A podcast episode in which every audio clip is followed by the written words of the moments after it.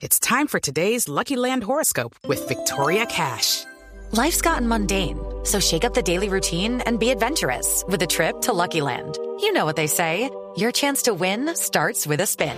So go to LuckyLandSlots.com to play over 100 social casino-style games for free for your chance to redeem some serious prizes. Get lucky today at LuckyLandSlots.com. Available to players in the U.S., excluding Washington and Michigan. No purchase necessary. VGW Group. Void or prohibited by law. 18 plus. Terms and conditions apply. Saludo a esta hora de la mañana al eh, profesor Hernando Herrera. Eh, doctor Hernando, buenos días. Gracias eh, por atendernos hoy domingo aquí en Sala de Prensa Blue. Buenos días, Juan Roberto. Un abrazo para ustedes, para toda su audiencia, para Andreina, para Cristina. Bueno, doctor Hernando, eh, ¿qué hace hoy domingo? Eh, eh, María Jimena estaba en Arbo, ¿usted qué hace? Es que estamos hablando con los, con, con- con los invitados, con los oyentes, porque decimos el domingo es un día que es para hacer todo y para hacer nada.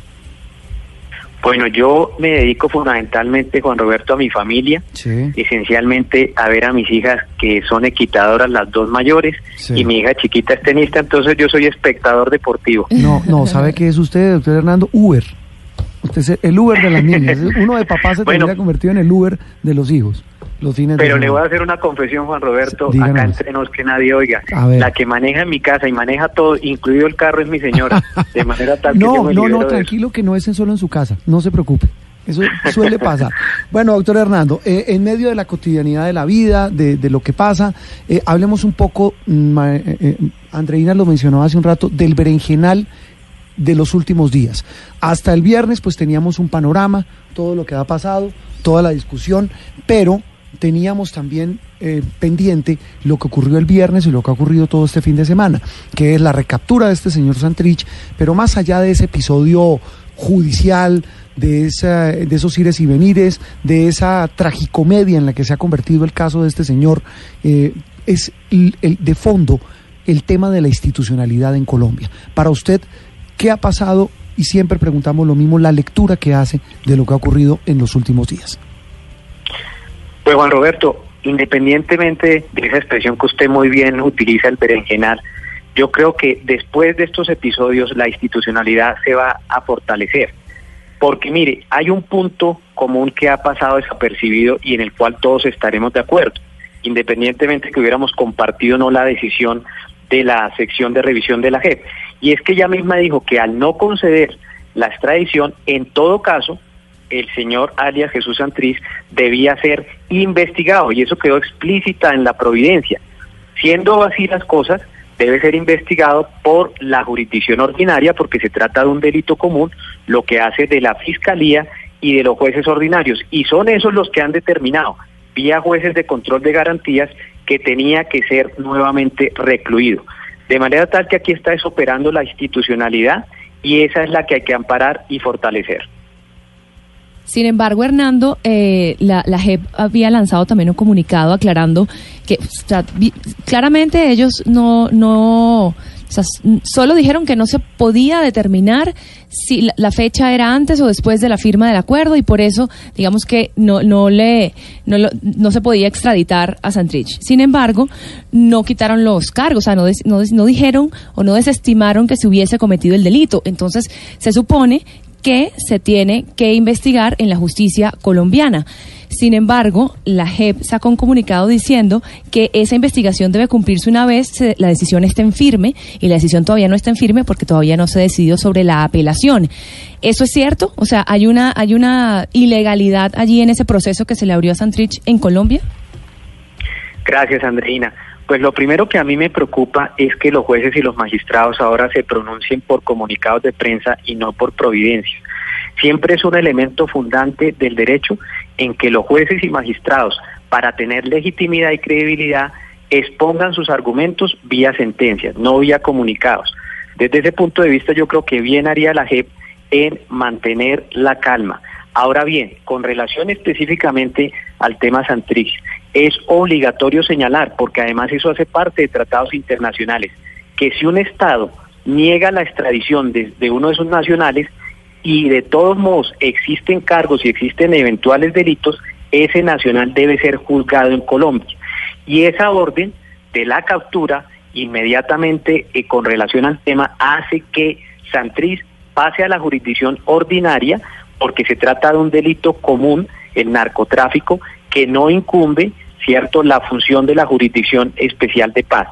En ese sentido, a mí me parece que también hay que tenerle en cuenta y recordarle a los magistrados de la JEP, sobre todo los que curiosamente expidieron ese comunicado, que en Colombia opera un Estado de Derecho, pero además que Colombia tiene compromisos eh, internacionales y uno de ellos el tratado de extradición con los Estados Unidos.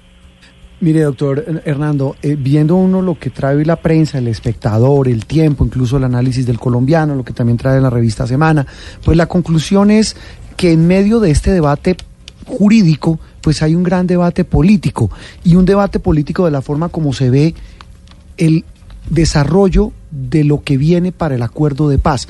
¿Usted eh, está de acuerdo en esa, en esa visión de que más allá del tema jurídico, lo que hay es una interpretación política de lo que a unos les gusta y a otros no en materia del acuerdo con las FARC? Obviamente que hay mucho de político, hay una carga política supremamente grande, eh, pero creo que al final del día, para llamar a la sensatez institucional y a la sensatez ciudadana, debemos darnos eh, y tener en cuenta que aquí se trata específicamente de la eventual responsabilidad penal de un individuo, por importante que él sea para su organización, no de toda una colectividad. Aquí se trata de sancionar y juzgar eventualmente aquí o en los Estados Unidos la responsabilidad del señor Jesús Santriz, no la responsabilidad por entero de la FARC eh, y uno ha visto el compromiso serio de algunos de ellos con relación al acuerdo de paz. En el caso de Jesús Santriz, eh, es diferente la circunstancia porque estamos hablando de reincidencia. Y si se trata de cumplir el acuerdo de paz, precisamente la reincidencia tiene que ser castigada. Si no terminamos en el reino de la impunidad. Y mire, Juan Roberto, yo creo que además con la eh, decisión de la semana anterior que mucho nos preocupó, porque claro que la JEP tiene competencias, claro que la JEP está muy bien que exista, pero no puede extralimitarse ni puede tener sesgo ideológico. Yo lo voy a poner así en un ejemplo que puede resultar muy, eh, muy, eh, digamos, paralelo a esta situación. Es como si en el tribunal de Nuremberg, que sancionó las responsabilidades de los colaboradores de Hitler, hubieran existido eh, magistrados que hubieran tenido tendencias nazis. Aquí lo que se trata es desparasitar a la JEP de cualquier sesgo ideológico y eso es supremamente importante.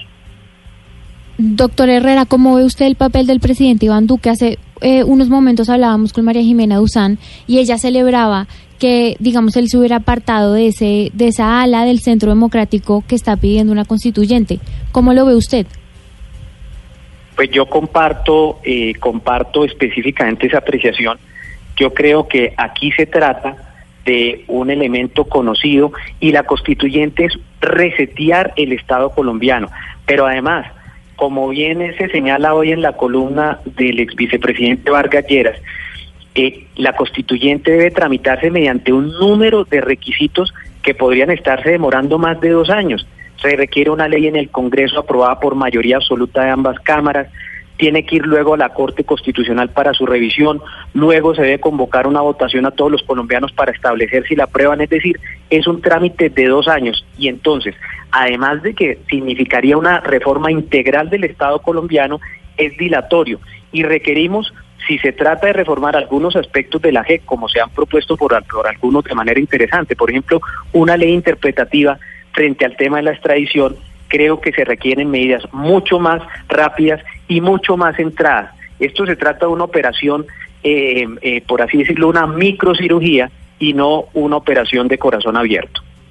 Bueno, pues esperamos el resultado de esa microcirugía, doctor Hernando, a ver qué resultado deja y sobre todo cómo le va al paciente, que en este caso es el Estado colombiano y es la sociedad colombiana. Muchas gracias por atendernos hoy domingo, doctor Hernando Herrera, director de la Corporación Excelencia de la Justicia. Para mí, Juan Roberto, como siempre, un placer. Un abrazo para ustedes tres y para toda su gran audiencia de Blue Radio.